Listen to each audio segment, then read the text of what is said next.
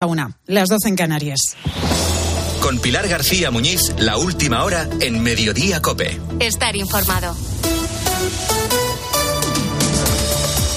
¿Qué tal? ¿Cómo estás? Muy buenas tardes. Bienvenido a Mediodía. Ferrovial se ha defendido aquí en COPE de los duros ataques que ha recibido por parte del Gobierno en los últimos días, incluido el presidente del Ejecutivo, de Pedro Sánchez. Ya sabes que este gigante de las eh, infraestructuras, que está detrás de grandes autopistas norteamericanas, o también, por ejemplo, del aeropuerto de Heathrow, en Londres, pues ha decidido irse de España, o lo que es lo mismo, trasladar su sede social a Países Bajos.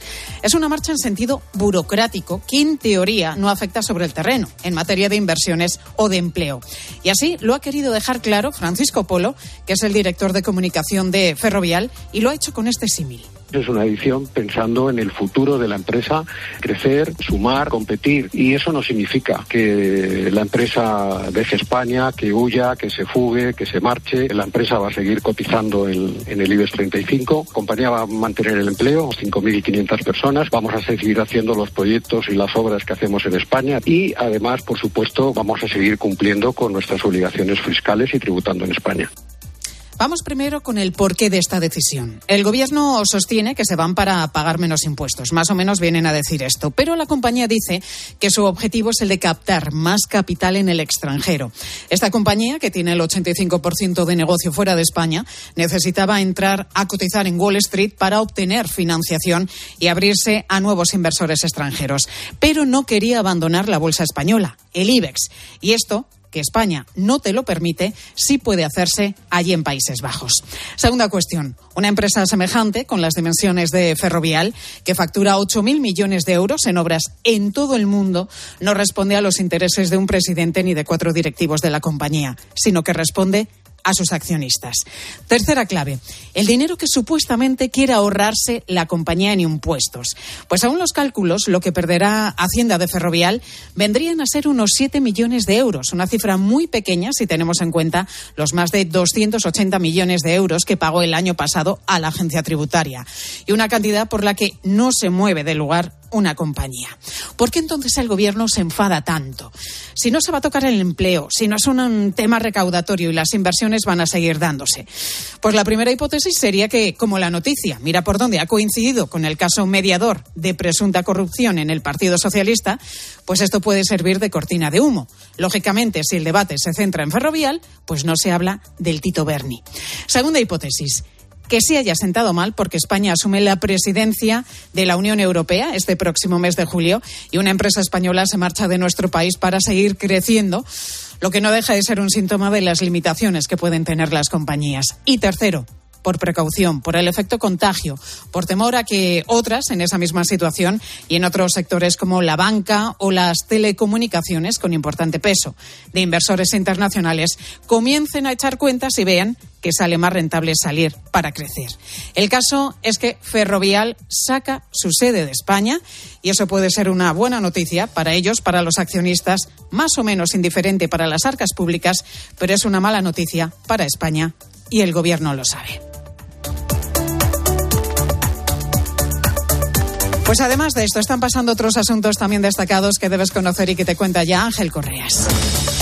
Podemos, Pilar, se inclina ahora por votar en contra de la reforma que el PSOE presentará en el Congreso el próximo martes a la ley del solo sí es sí. La norma impulsada por la ministra de Igualdad cumplirá ese día cinco meses desde su entrada en vigor. En este tiempo, al menos 721 agresores sexuales se han beneficiado de ella, logrando reducir sus condenas, 74 de ellos saliendo incluso de la cárcel. A vueltas con el caso mediador que citabas, la juez canaria que instruye la causa deniega la puesta a libertad del general de la Guardia Civil investigado. Lo hace ante el riesgo de destrucción de pruebas. Además, contamos que en el vídeo con sus intenciones para el mes de marzo, el Papa pide oraciones por los que sufren por abusos, especialmente los cometidos por miembros de la Iglesia, para que encuentren respuesta a su dolor y sufrimiento. Para Francisco no basta con pedir perdón, sino acciones para reparar los horrores y prevenir para que no se repitan.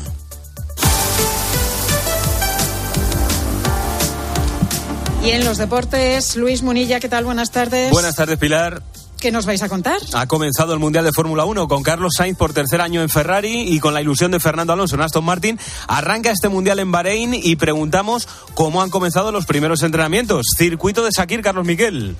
Quedan 25 minutos para el final de esta primera sesión y está tercero Fernando Alonso. Los dos Red Bull mandando y de momento muy buenas sensaciones para el piloto asturiano. Es decir, ha puesto el blando Pérez y Verstappen y con el medio está en la tercera posición y están probando como si fuera pretemporada en Ferrari decimoquinto ahora mismo Carlos Sainz. Del fútbol, la victoria del Barça 0-1 en el Bernabéu deja abierta la semifinal de la Copa para el partido de vuelta el miércoles santo en el Camp Nou. Hoy se abre la jornada de liga a las 9 con el Real Sociedad Cádiz. Mañana hay un Atlético Atlético de Madrid-Sevilla y el domingo Barcelona-Valencia y Betis-Real Madrid. Del Atlético de Madrid, por cierto, el partidazo contó anoche que ha hecho una oferta al central del Atlético de Bilbao, Íñigo Martínez. Y en Francia, el jugador del PSG, Akraf, acusado formalmente por la Fiscalía por una presunta violación. Estás en Mediodía Copi.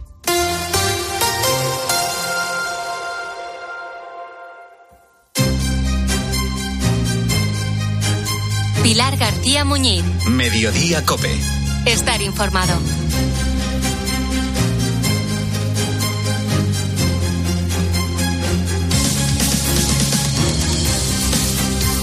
Los roces entre los vecinos ya sabes que, no es nada nuevo. Bueno, es que pueden surgir eh, mil cosas, mil problemas, ¿no? Que si el coche mal aparcado en el garaje que te impide sacar el tuyo como, como deberías, en ruidos a horas inadecuadas goteras de un piso a otro. Bueno, no te digo nada cómo pueden acabar algunas reuniones de, de la comunidad. Bueno, pues son al final problemas de, de la convivencia que se dan a menudo, que son muy incómodos muchas veces, pero bueno, luego cada uno cierra la puerta de su casa y sigue con su vida. El caso que vamos a contar hoy va mucho más allá. La policía investiga qué hay detrás de un cuerpo que se encontró ayer con mutilaciones y quemado. Estaba en un vertedero de ventas con Peña Aguilera, que es un pueblo de Toledo. A la espera de la confirmación del ADN, los restos encontrados posiblemente pertenezcan a Pilar, una vecina del barrio de Carabanchel en Madrid, una vecina de 68 años cuya desaparición se denunció el pasado 27 de febrero cuando sus familiares fueron incapaces de ponerse en contacto con ella. Pues en relación a este caso hay una detenida. Se trata de Marta, de 34 años, inquilina de un piso del alquiler en el edificio donde vivía la víctima. ¿Qué baraja la investigación? Que todo pueda deberse a una deuda por impago de las facturas del agua. Pilar, la mujer desaparecida, había accedido hace poco a la presidencia de la comunidad de vecinos y este asunto habría provocado varios episodios bastante tensos entre las dos mujeres. Este es el punto del que parte la investigación. Nos vamos a ir a esta hora, a la una y siete minutos de la tarde, hasta ese edificio en la calle Oca de Madrid, una de las calles principales del barrio, como te decía, de Carabanchel. Allí está nuestra compañera Belén Ibáñez. Belén, buenas tardes. Hola Pilar, buenas tardes. Belén, llevas allí ya un buen ratito, has podido hablar con, con los vecinos. ¿Qué te están contando? Bueno, los vecinos están ya un poquito reacios, muchos no quieren hablar, bueno, o hablan, pero no quieren que les graben. Pues lo que cuentan todos es que no se podían imaginar que iba a ocurrir algo así. Hablan de una relación normal entre todos los vecinos. Eh, la fallecida, Pilar, era presidenta de la comunidad y eso sí, algunos nos han dicho que era un poco exigente con esto de cumplir con las normas de la casa. Eh, de la presunta homicida de Marta, bueno, pues que era un poco reservada, pero que tampoco parecía que, ni agresiva ni nada que hiciera pasar algo así. Eh, te puedo contar que es que son vecinas de, de, rellano, o sea que eh, de una puerta a otra pues hay pues apenas tres pasos. Eh, nadie oyó nada, los vecinos de abajo dicen que no escucharon nada, pasos, simplemente bueno pues que la fallecida había dejado la luz encendida, el móvil, la cartera, hasta su ropa para ir al gimnasio preparada y eso ante la ausencia, al no verla y ante los familiares que fueron a buscarla y que no sabían nada, pues les extrañó, ¿no? Que, al abrir la puerta dejara las cosas así. No es normal, decían, que ella dejara las cosas así, la luz encendida. Lo que sí que extrañó a un vecino es que vio a la presunta homicida con una maleta de grandes dimensiones. Lo cuenta Ana. La conserje estaba abajo con una vecina y la vieron entrar con una maleta muy hermosa, muy grande, y la manejaba muy vacía. Y solamente la conserje la preguntó, eh, ¿vienes de viaje? Y dice, no, me estoy mudando. Sobre las diez y media de la mañana, el lunes, el mismo lunes. ¿eh? Así que es lo único que saben. Ya los vecinos están cansados, aquí hay muchísimos medios de comunicación. Al principio hablaba alguno, ahora ya llamas en las puertas y ni siquiera te abren con este aluvión de, de, informadores y de prensa y de cámaras de televisión. Bueno, el caso es que es sorprendente, es muy llamativo desde luego y es muy grave también. Belén, ¿en qué punto está la investigación? ¿Hay actividad policial en ese edificio? En este edificio lo único que podemos ver es la puerta donde vivía la fallecida Pilar, precintada por la policía, totalmente precintada, con esas bandas que pone Policía Nacional, pero nada más. Eh, ¿Qué están barajando? Bueno, pues si el crimen se produjo bien en casa de la fallecida o bien en casa de la presunta homicida. Lo que sí sabemos es que eh, Marta dijo a la policía, confesó el crimen. Eso llevó a los agentes a buscarlo en ese vertedero de un pueblo de, de, de Toledo. Eh, allí estaban en una maleta eh, restos, mmm, no descuartizado el cuerpo, pero sí con algún miembro mutilado y quemado. Bueno, pues en ese punto está en la investigación. Lo probable, todo apunta a que haya sido Marta, porque lo ha confesado así. Eh, el móvil, las facturas de la luz, del agua, bueno, pues puede ser. O no sabemos muy bien porque el, ese ataque tan tremendo. Pero vamos, todavía no está confirmado ni que los restos sean de, de Pilar, ni, por supuesto, la presunta homicida que pasará hoy posiblemente a disposición judicial será un juez que el que determine si es finalmente la culpable. Bueno, son todavía muchos los puntos, los extremos que están por confirmar. Hay que hacer, como decíamos, las pruebas de ADN para, para comprobar que los restos encontrados en ese vertedero de ese pueblo de Toledo pertenecen a, a Pilar, esta vecina de Carabanchel, desaparecida desde el pasado 27 de febrero. Vamos a seguir pendientes de todo lo que pase por allí de la investigación. Gracias, Belén. A vosotros.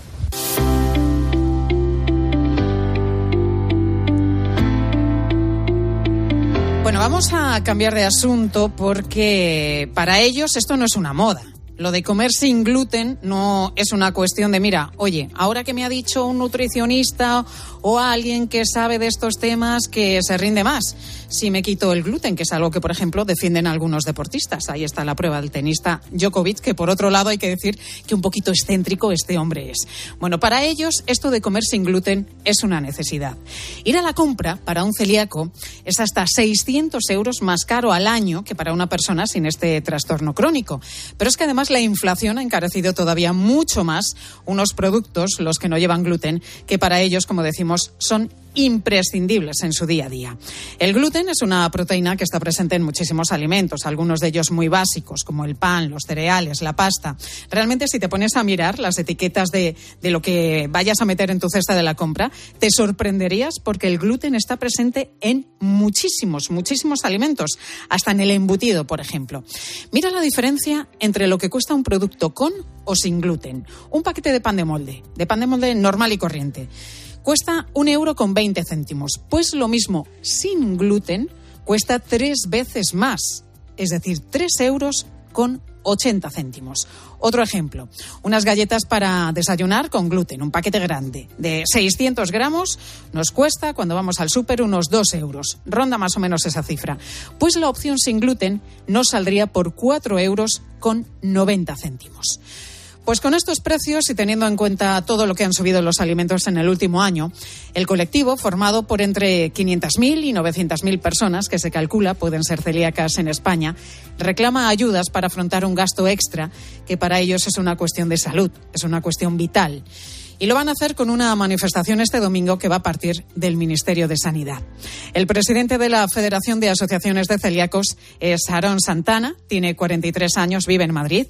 Hace 11 años fue diagnosticado de celiaquía junto a su primera hija, que por aquel entonces tenía un añito. Años más tarde también sabría que su segunda hija es también celíaca. Aarón, muy buenas tardes. Muy buenas tardes. Tres celíacos en casa. ¿Cuánto supone para una familia como la vuestra la factura de tener que comer sin gluten? Pues eh, la factura aumenta mucho más porque son tres bocas alimentar, con lo cual podemos estar hablando incluso de 800, 900 euros al año con, con la diferencia actual. Y con la que nos está cayendo. O sea, es un sobrecoste de unos 800, 900 euros más que una familia que no contenga ningún miembro celíaco. O sea, nos podemos imaginar el sobrecoste. ¿Hay productos, Aarón, que hayáis tenido que dejar de comprar en casa por el gasto que al final supone mes a mes? Claro, es que al fin y al cabo, con los precios que tú misma has dado en la introducción, ya nos podemos imaginar qué es lo que supone. Eh, hay familias que no nos podemos permitir estos lujos, que realmente son alimentos básicos, pero que debido a su precio se convierten en productos de lujo. O sea, que podamos comer galletas con la facilidad o frecuencia que cualquiera lo pueda hacer, pasa a ser algo y tenemos que buscar siempre productos alternativos a ellos que sean mucho más económicos, evidentemente. Tenemos que dejar de comer ciertos alimentos y hay muchas familias cuya economía no, bueno, pues sufren un poco más en, en su día a día, pues que se plantean incluso tener que abandonar la dieta porque no pueden hacer frente a estos costos. Claro, pero lo que estás diciendo tiene una repercusión directa en la salud de esas personas que se están planteando abandonar la dieta, porque si vosotros dejáis de, em, de comprar y de consumir esos alimentos sin gluten, si volvéis al gluten, ¿qué supone para vosotros? Supone, evidentemente, mm, perder la calidad, perder nuestra salud, porque automáticamente nos van a provenir pues, estos dolores estomacales, nos puede provenir muchísimas otras. Y si postergamos o alargamos en, el tiempo toda esta situación, pues nos van a conllevar enfermedades mucho más graves. Estamos hablando de enfermedades que pueden llegar a ser pues, un cáncer de colon, eh, intestino irritable, tener que tener enfermedad de Crohn, todas estas enfermedades gravísimas pueden ser mm, o pueden aparecer si mm, alargamos mucho en el tiempo eh, una dieta incorrecta para un celíaco. O nos retiramos, si, si volvemos al gluten, podemos llegar a esos niveles. Entonces, evidentemente es un peligro muy grande. Nosotros nunca, nunca, nunca se le decimos a, a cualquier celíaco que abandone la dieta, que tiene que buscar cualquier otra alternativa eh, para poder continuar con la dieta sin gluten, evidentemente. Aarón, vais a salir a la calle este domingo para reclamar ayudas para afrontar este gasto extra, puesto que además España es el único país de la Unión Europea que, que no tiene. ¿Es que hay menos incidencia de celíacos que en otros países o no tiene nada que ver?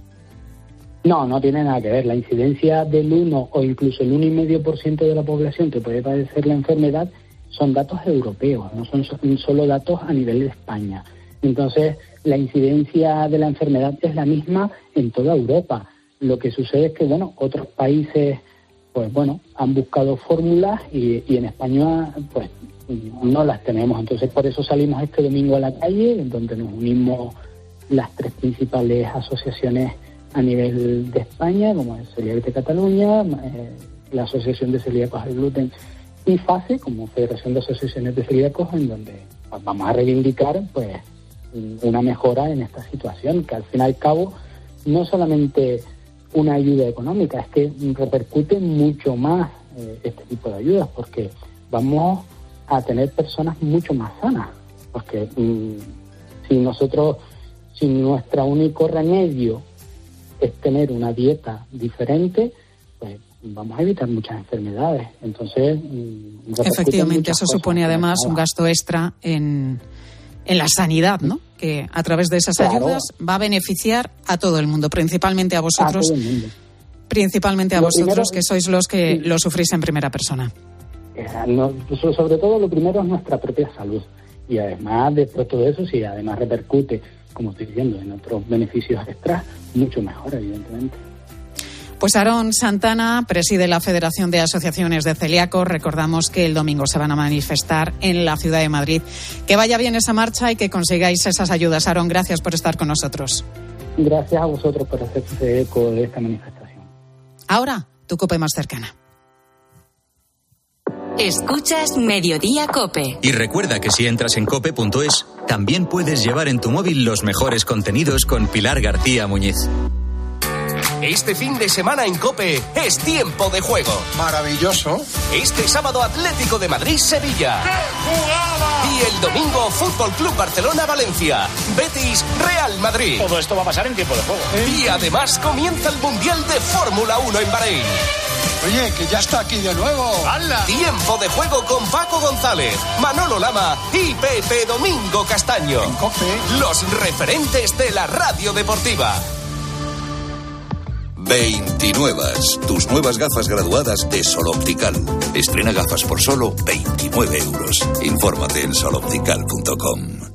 Dos cositas. La primera, una motera conoce la ciudad como la palma de su mano. La segunda, una mutuera siempre paga menos. Vente a la mutua con tu seguro de moto y te bajamos su precio sea cual sea. Llama al 91 555 5555. 91 555 5555. Por esta y muchas cosas más, vente a la mutua. Condiciones en mutua.es. Pilar García Muñiz. Mediodía Cope.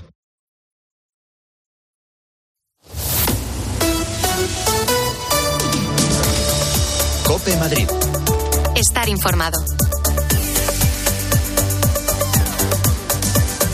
Una y veinte de la tarde, momento de conocer lo que está pasando en Madrid en este viernes en el que nos vamos a acercar a la localidad de Valdemoro, donde los vecinos, muchos de ellos niños, están viéndose afectados por el cierre de algunas instalaciones deportivas. Mónica Álvarez. Pues sí, Pilar, se trata por un lado de la piscina municipal que está cerrada desde hace dos semanas por una posible infección de legionela y también los campos de fútbol porque no están en condiciones. Se han suspendido las competiciones oficiales y el ayuntamiento ha decidido cerrar el campo donde entrenan imagínate, muchos chavales y se disputan partidos todos los fines de semana. Está en muy mal estado y supone un peligro para los jugadores. Miguel es el padre de uno de ellos. Nos encontramos con un campo que se ha cerrado, eh, con cientos de niños que no pueden jugar al, al fútbol. Ayer mi hijo por lo tuvo que entrenar en mi casa online Fíjate, entrenar online. ¿eh? El ayuntamiento ha cerrado también la piscina municipal, como te estoy diciendo, a la que desde hace 15 días no pueden acceder tampoco ningún usuario, como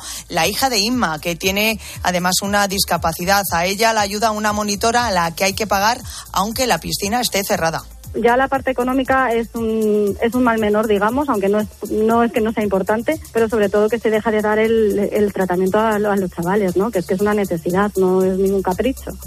Pues claro que es una necesidad. Pues enseguida te contamos más cosas que te interesan de nuestra región, pero antes nos vamos a la DGT.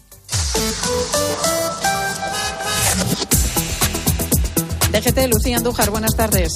Muy buenas tardes, Pilar. Pues hasta ahora estamos pendientes de tráfico en aumento ya en la Comunidad de Madrid, en la M40, a la altura de Coslada en sentido A3, o en la incorporación de la M50 con la carretera de La Coruña en Las Rozas, dirección salida. Al margen de esto, circulación muy tranquila por ahora, no registramos más incidencias, pero les vamos a insistir mucha precaución al volante en este viernes. Mediodía. Cope Madrid. Estar informado.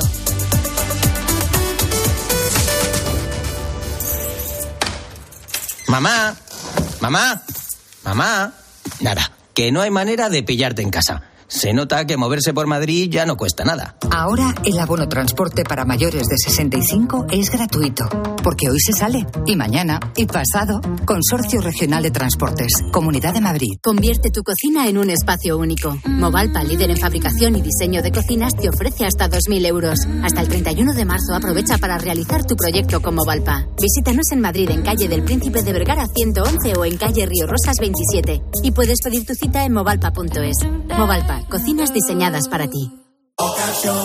Te compra tu coche, te compra tu carro, te compra tu buga. Te compra tu furgo, te compra tu moto, te compra tu auto, caravan. ¿Te han hecho una oferta? Te la mejoramos. Has oído bien. Mejor precio garantizado y compromiso de pago en 24 horas. Ven a vernos.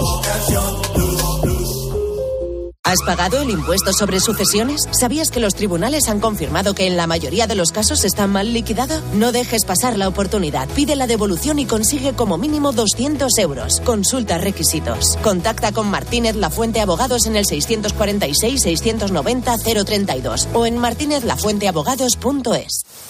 En cuatro meses ya estaremos en junio. Y tú, si lo deseas, estrenando barbacoa en el jardín de tu nueva casa. Descubre las casas de nueva generación de Preta Porté Casas. Construidas en tan solo cuatro meses y con precio cerrado. Preta Porté Casas. Destruimos mitos. Construimos casas. Los Fernández son muy amables. Recogida a domicilio. De cortinas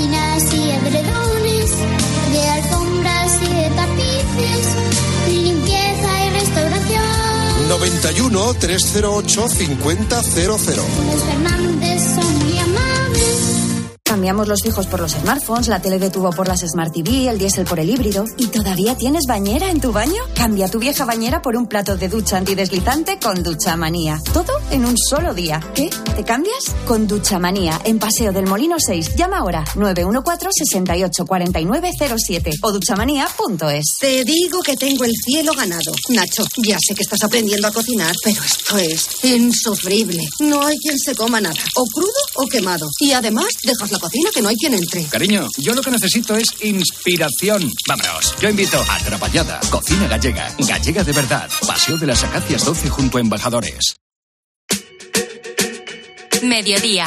Cope Madrid. Estar informado.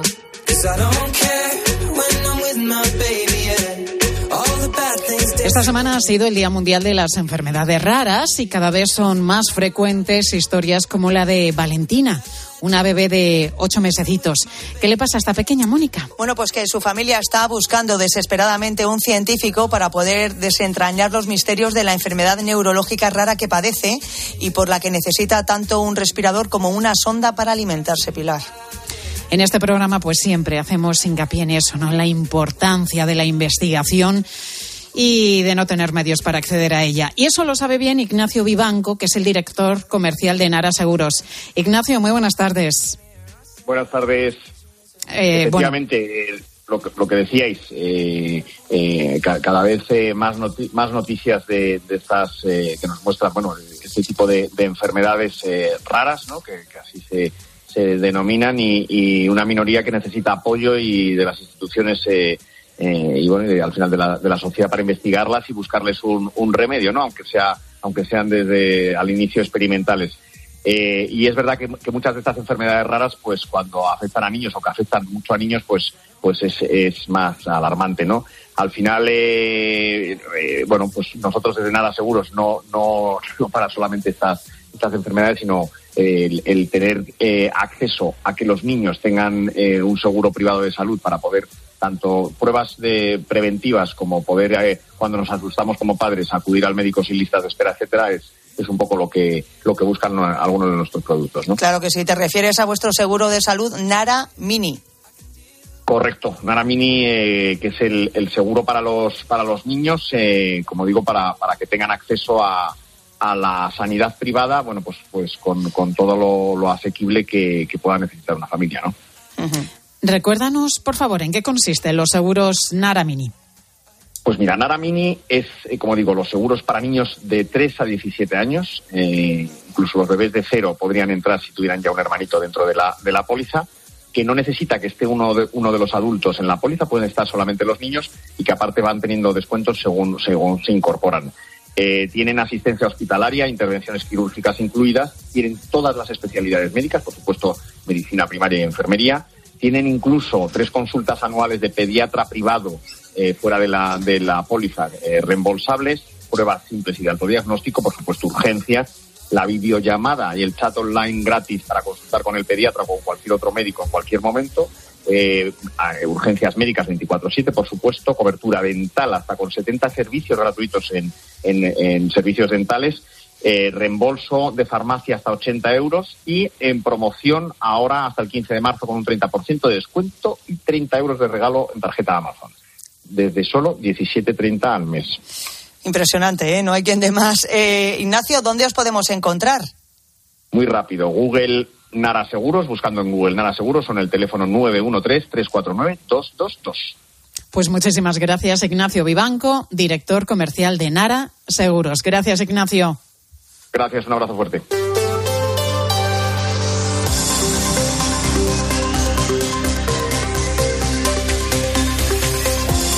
Y la actualidad de Madrid pasa también por otros asuntos que nos va a contar a continuación Álvaro Coutelén. ¿Qué tal, Álvaro? Hola Pilar, ¿qué tal? ¿Cómo estamos?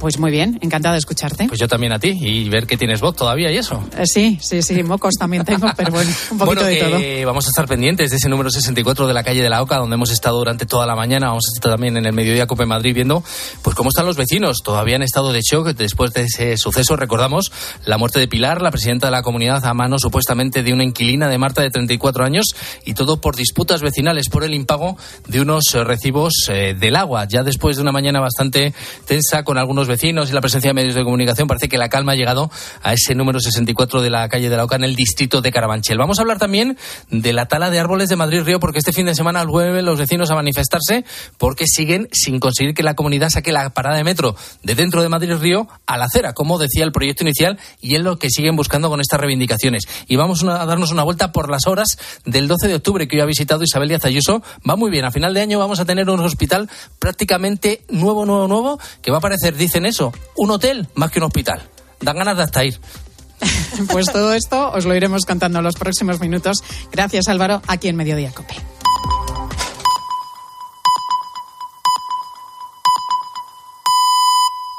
Es la una y media, las doce y media en Canarias.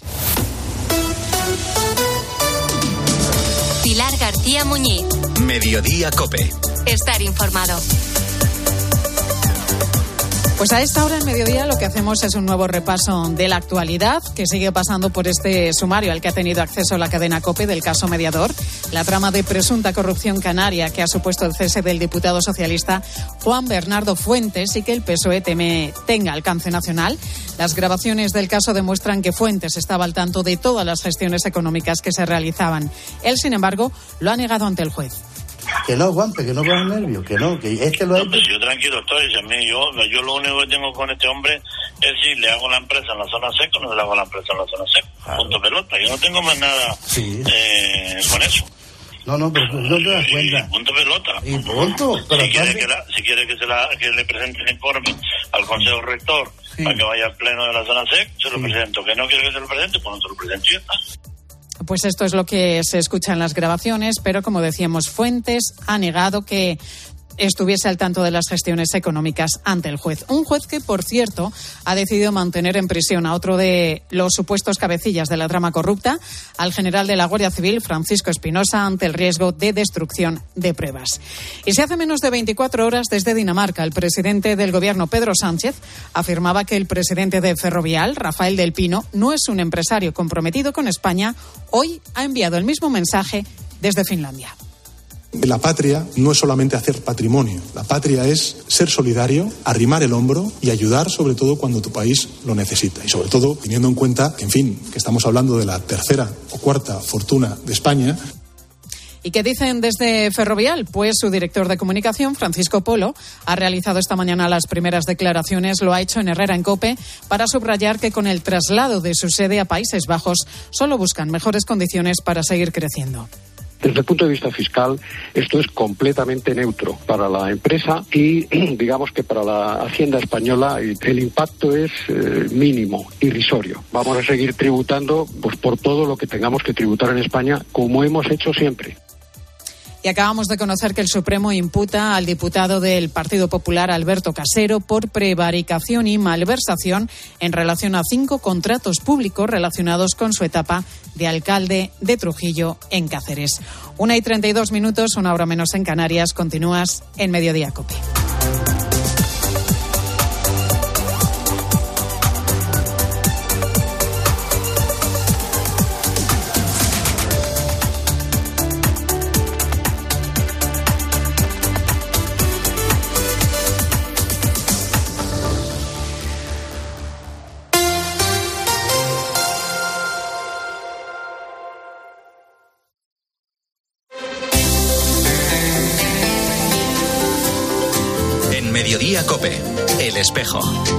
Informado.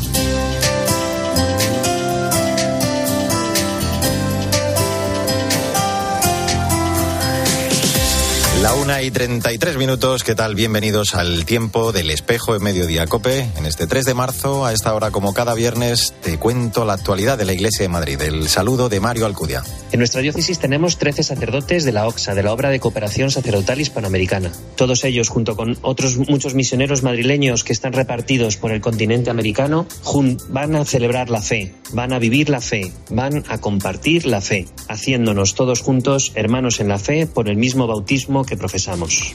Es el delegado episcopal de Misiones, Manuel Cuervo, hablando del Día de Hispanoamérica que vamos a celebrar este domingo, segundo de Cuaresma, este año con el lema Hermanos en la Fe, una jornada que recuerda especialmente a esos numerosos sacerdotes españoles que se suman a la misión en el continente americano, en la actualidad 157 que han salido de las 50 diócesis españolas para unirse a la obra para la cooperación sacerdotal hispanoamericana, presentes en 19 países de América Latina, si bien Perú con 44 es el destino con mayor número de esos sacerdotes. Nuestra diócesis tiene en la actualidad 13 de ellos, de la OXA, además de otros presbíteros no vinculados a la institución y muchas religiosas y seglares que están trabajando por la evangelización en este continente. Uno de esos ejemplos es el del padre Rodrigo Hernández, sacerdote de la diócesis de Madrid y ahora misionero en Santo Domingo. Cuenta que República Dominicana es un país con una pobreza dura. Él atiende tres parroquias en el norte de este país. Allá lo que hacemos es fundamentalmente anunciar el Evangelio, anunciar el Evangelio eh, a personas que están aquí en la parroquia. Pero claro, eh, cuando hay tantas necesidades, cuando hay tanto dolor, pues intentamos atender todas las situaciones de educación, de vivienda, de salud, de sanidad. Así que muchísimas gracias por colaborar con nosotros y por contar con nosotros también para anunciar el Evangelio en todo el mundo. Dios les bendiga. Pues el domingo, como te digo, este día de Hispanoamérica en el que vamos a recordar y también a orar por todos esos sacerdotes, religiosas, religiosos y seglares que llamados por la vocación misionera han marchado hasta este continente hermano para acompañar a las comunidades cristianas que tanta necesidad tienen de su presencia y de su labor. Ahora a la una y treinta y cinco minutos lo que hacemos ya es hablar de otros asuntos de la actualidad de esta iglesia de Madrid en este espejo, en Mediodía Cope, en este primer viernes de marzo.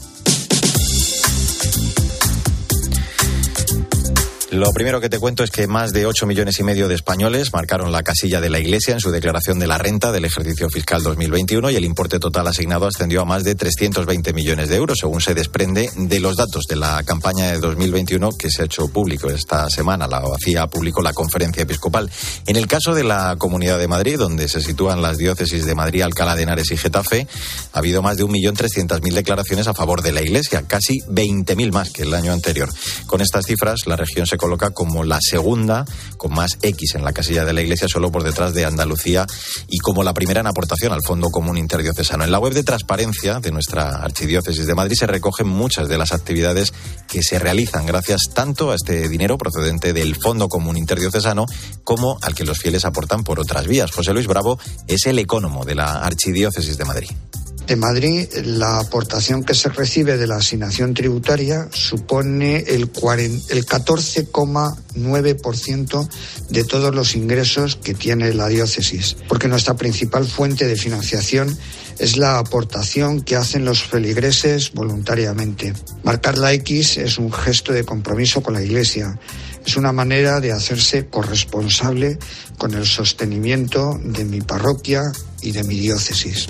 Vamos ya con otras noticias. La Comunidad de Madrid ha decorado recientemente la estación de metro de Herrera Oria en la línea 9. Se ha tematizado con vinilos en los que se reflejan distintas facetas de la vida de la figura que le da nombre, el siervo de Dios, Ángel Herrera Oria, el periodista y sacerdote, más tarde obispo y cardenal de la Iglesia, fue fundador de la Asociación Católica de Propagandistas, institución de la que depende la fundación con la que se ha llevado a cabo esta iniciativa, la Universidad de San Pablo. En esa inauguración participaron el consejero de Transportes, David Pérez, y el presidente de la CDP y de esta fundación Universitaria San Pablo CEU, Alfonso Bullón de Mendoza.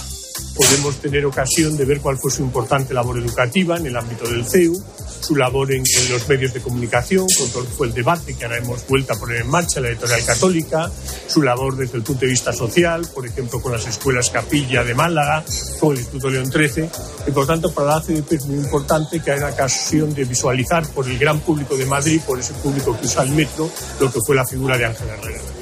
La sede del Centro de Madrid de Hermandades del Trabajo celebra mañana de 10 de la mañana a 2 de la tarde una jornada de doctrina y pastoral social organizada por la Fundación Abundio García Román con el lema Compromiso Ciudadano y Libertad de Conciencia. Se van a abordar temas de gran actualidad como las claves para redescubrir la conciencia moral o la objeción de conciencia desde el punto de vista del magisterio de la Iglesia. La sesión, además de presencialmente, se va a poder seguir a través del canal de YouTube del Centro de Madrid de Hermandades. María Luisa Martínez es la secretaria de la Fundación Abundio García Román. La Fundación Abundio García Román lleva organizando tradicionalmente unas jornadas llamadas Semanas de Doctrina y Pastoral Social desde hace 19 años, en las que va reflexionando sobre la doctrina social de la Iglesia. Esto responde a uno de sus fines fundacionales, que es la difusión de la doctrina social de la Iglesia, así como del pensamiento del fundador de Hermandades, don Abundio García Román.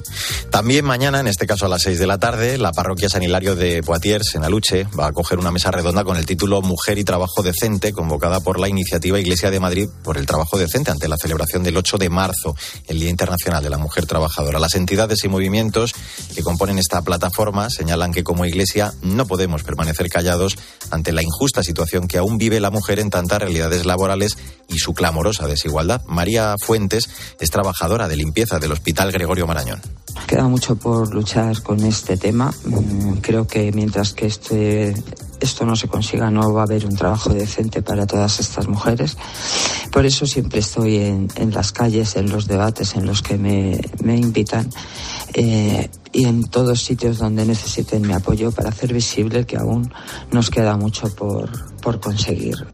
Y te cuento también que la parroquia de Nuestra Señora de los Ángeles acogerá la programación de la Escuela Diocesana de Pastoral de la Salud, convocada con el lema Déjate cautivar por su rostro desgastado. Se va a desarrollar durante los miércoles del mes de marzo. El próximo se va a abordar el tema La ancianidad, riqueza de frutos y bendiciones, a cargo de la doctora en Medicina y máster en Bioética, Carmen Sánchez Carazo, y del delegado episcopal de Pastoral de la Salud, José Luis Méndez. No nos acercamos así con estos tres elementos fundamentales, cercanía, compasión y ternura, no acertaremos a acoger todo el bien que la ancianidad tiene que aportarnos y no sabremos cómo ayudar poniendo de verdad el corazón. A mí me parece que estas tres palabras del Papa son claves. Cercanía, compasión, ternura. Y un apunte más. La iglesia de San Pedro el Viejo acoge hoy los cultos organizados por la muy ilustre, primitiva y fervorosa Hermandad y Cofradía de Nazarenos de nuestro Padre Jesús Nazareno el Pobre y María Santísima del Dulce Nombre en su soledad en honor al Cristo con motivo del primer viernes de marzo. El templo abría sus puertas a las 7 de la mañana y cerrará a las 9 de la noche. Bueno, pues así hemos llegado a la 1 y 41 minutos. Enseguida vamos a hablar de algunos de los actos convocados en nuestra archidiócesis para celebrar el décimo aniversario del pontificado de Francisco. En un instante te vamos a hablar de todos ellos en este espejo de Madrid en Mediodía Cope. Síguenos en Twitter en arroba cope y en facebook.com barra cope. ¿Y tú que tienes hijos pequeños? ¿Qué necesitas para tu seguridad? Desde que soy madre me importa mucho más la seguridad. Necesito que estemos protegidos cuando estoy con él en casa. Pues en Securitas Direct tienen una alarma para ti, porque puedes conectarla también cuando estás dentro de casa o pedir ayuda con el botón SOS. Ellos responden en 20 segundos y te envían ayuda. Y es que tú sabes lo que necesitas y ellos saben cómo protegerte. Llama ahora al 900-666-777 o entra en securitasdirect.es y descubre la mejor alarma para ti. Mediodía Cope, El Espejo. Estar informado.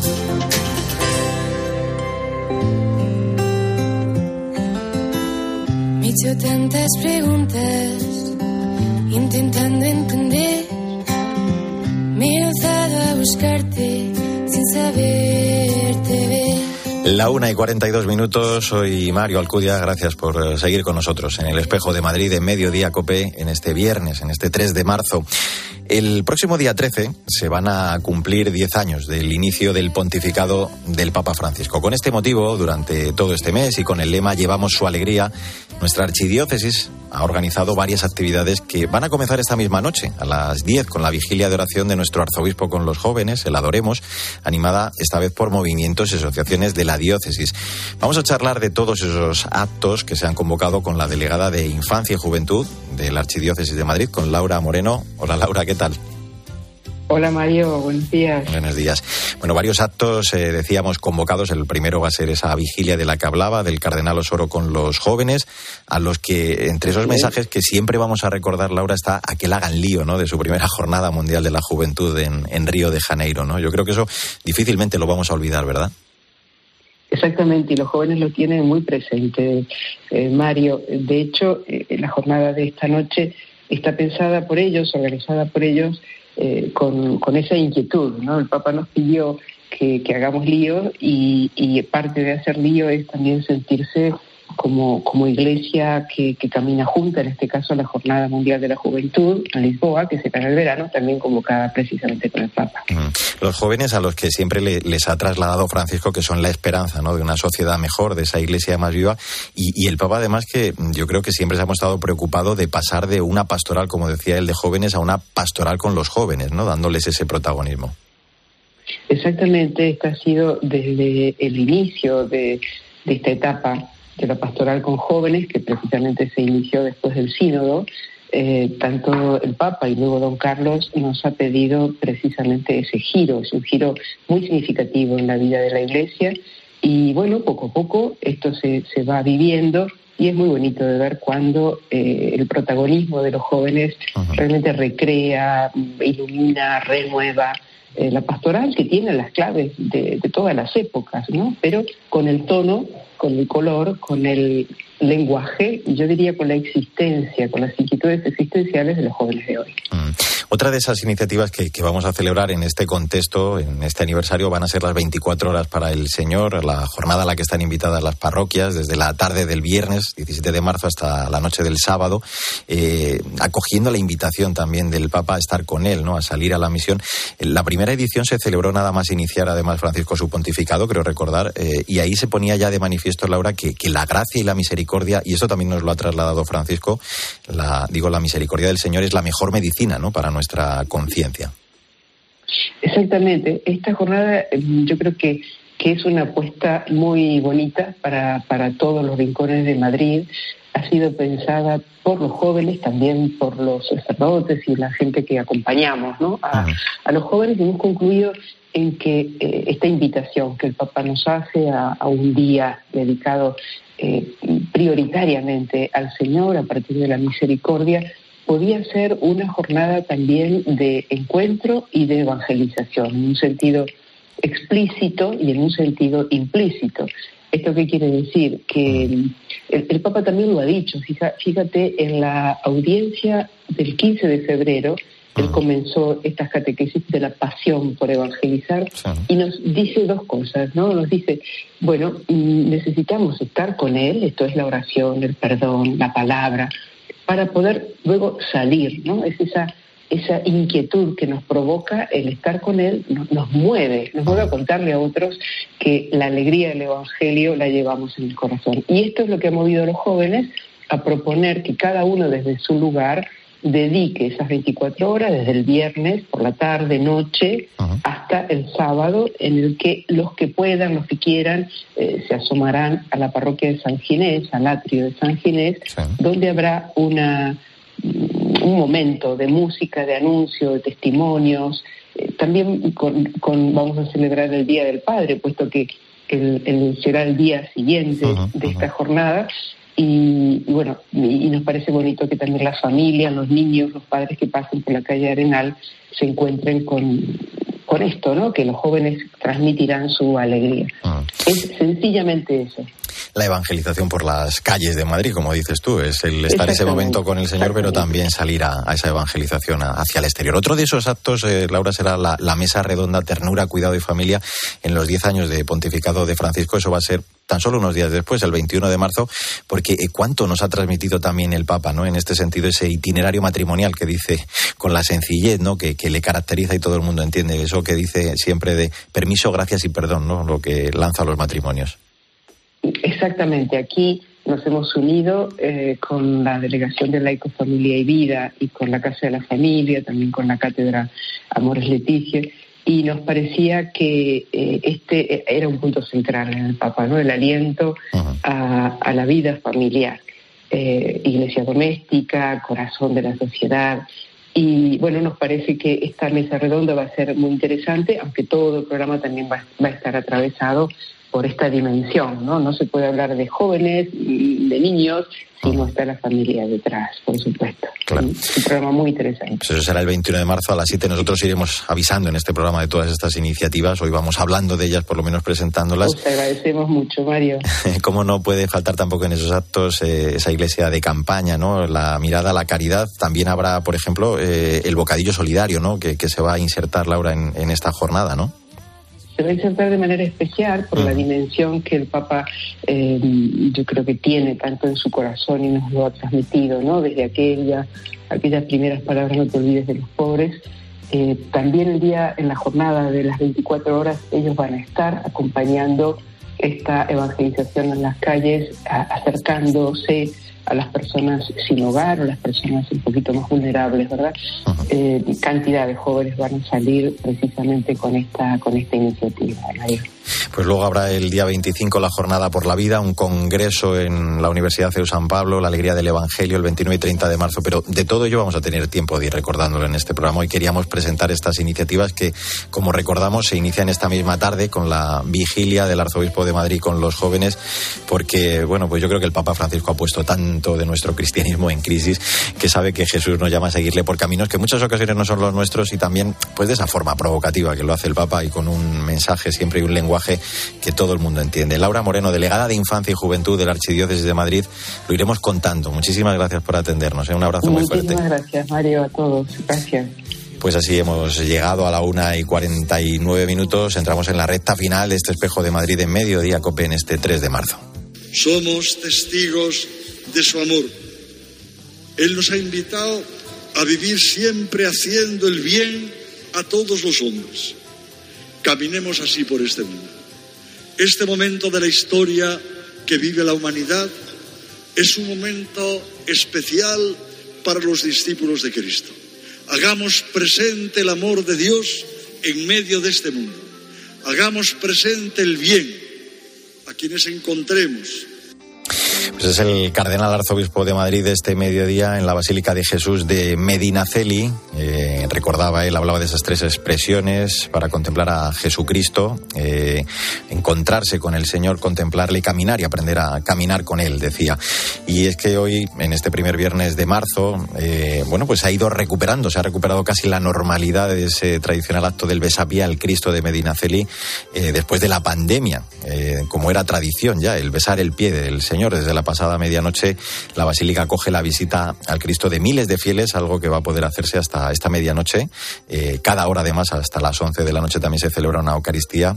Gente venida de toda España van a seguir pasando, como te digo, a lo largo de todo este día por el templo para venerarle esa imponente talla sevillana, ese Jesús cautivo que representa el momento en el que Pilatos se dirige al pueblo judío y presenta al Señor apresado diciéndoles, he aquí el hombre, ¿no?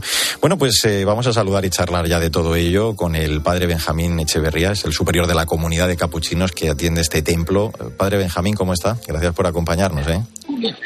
Buenos días, paz y bien a todos. Bien estamos, bien, en esta mañana soleada y fresca de Madrid. Bueno, pues comienzo por lo que decía yo al principio precisamente, ¿no? Imagino que mucha emoción para la gente y también para, para ustedes después de estos años tan extraños, ¿no? Con tantas restricciones.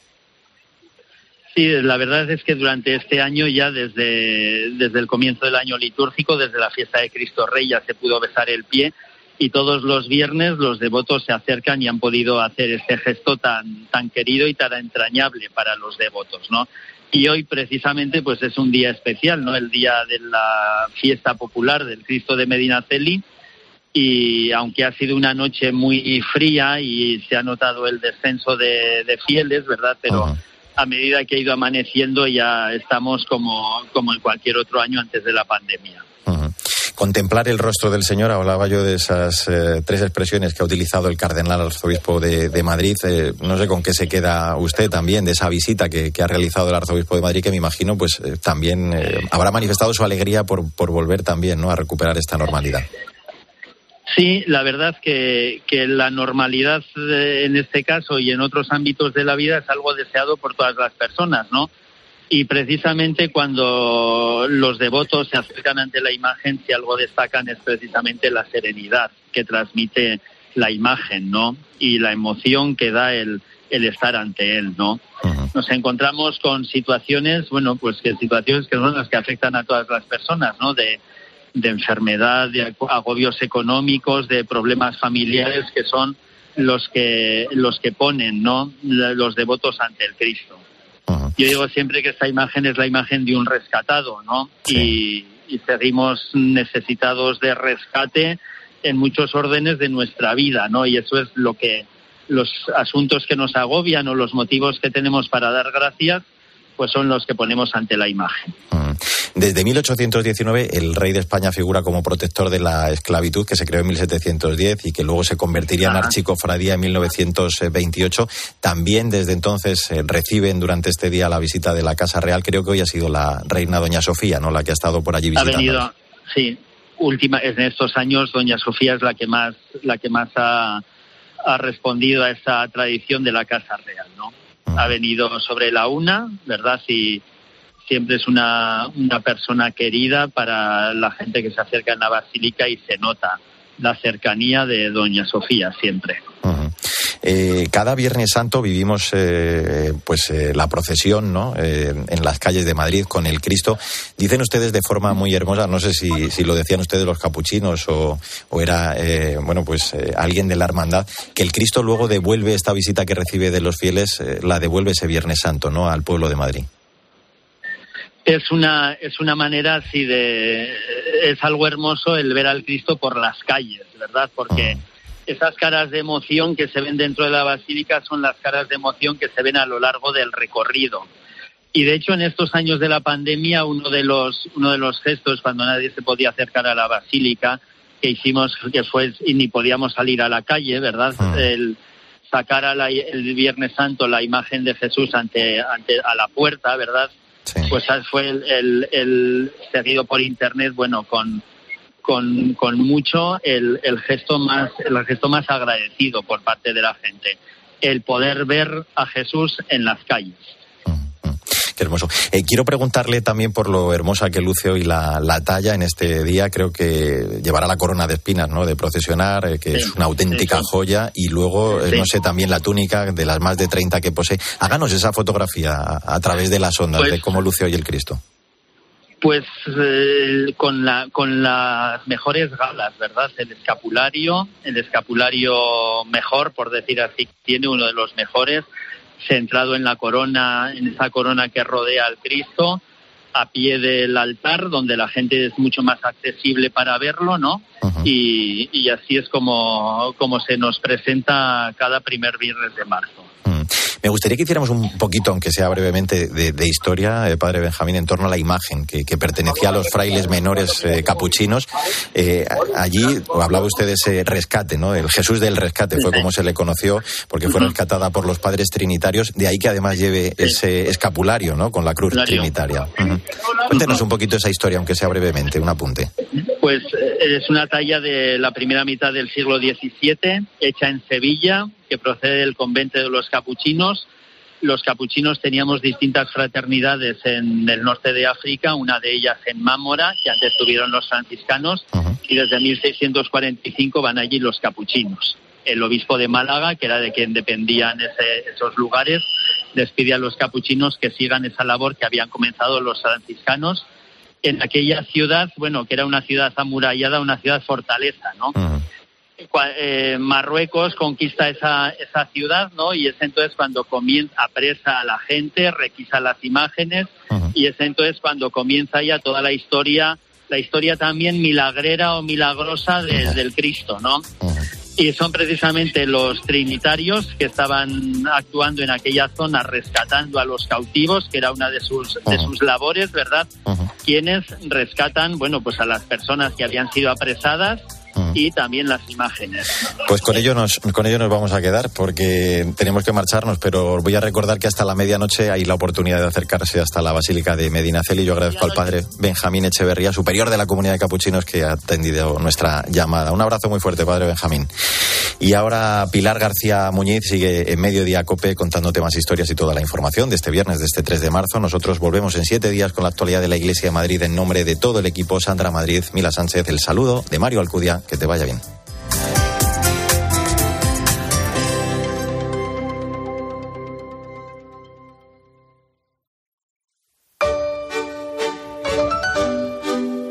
Escuchas Mediodía Cope. Con Pilar García Muñiz. Estar informado. En toda América hay más de 150 sacerdotes de la OXA, la Obra para la Cooperación Sacerdotal Hispanoamericana, una institución española que colabora con la Iglesia Católica en Latinoamérica. Uno de ellos es Amando López Moyano, un español que lleva desde 2010 como misionero en el norte de Ecuador, donde es muy normal ser supersticioso y creer en la aparición de espíritus. Me llaman muchas veces que uno está poseído, que el demonio no le deja tranquilo, que se le aparece tal muerto. Y entonces pasar ahí evangelizar un poquito todo ese mundo cuesta mucho trabajo. Padre Amando está al frente de 64 comunidades, muchas de ellas sin recursos económicos y aislados de las grandes ciudades por culpa del mal estado de los caminos de tierra. Este misionero suele desplazarse en canoa, pero cuando los ríos están demasiado crecidos, tiene que hacerlo en mula las mulas se caen y yo me he caído ya también varias veces. Lo que pasa que al caer, pues gracias a Dios no he tenido problemas porque caigo en el, todo el barro y después conforme voy con la misma ropa que llevo. La principal labor que realiza en esta zona de Ecuador es la de evangelizar a las poblaciones locales. Para ello, Amando se ayuda de dos tipos de voluntarios, los catequistas y los guías, una figura que se encarga de la formación cristiana de su comunidad. Sus historias te las cuenta esta noche en COPE Irene Pozo en la linterna de la iglesia a partir de las diez y media. Sigues en Mediodía Cope.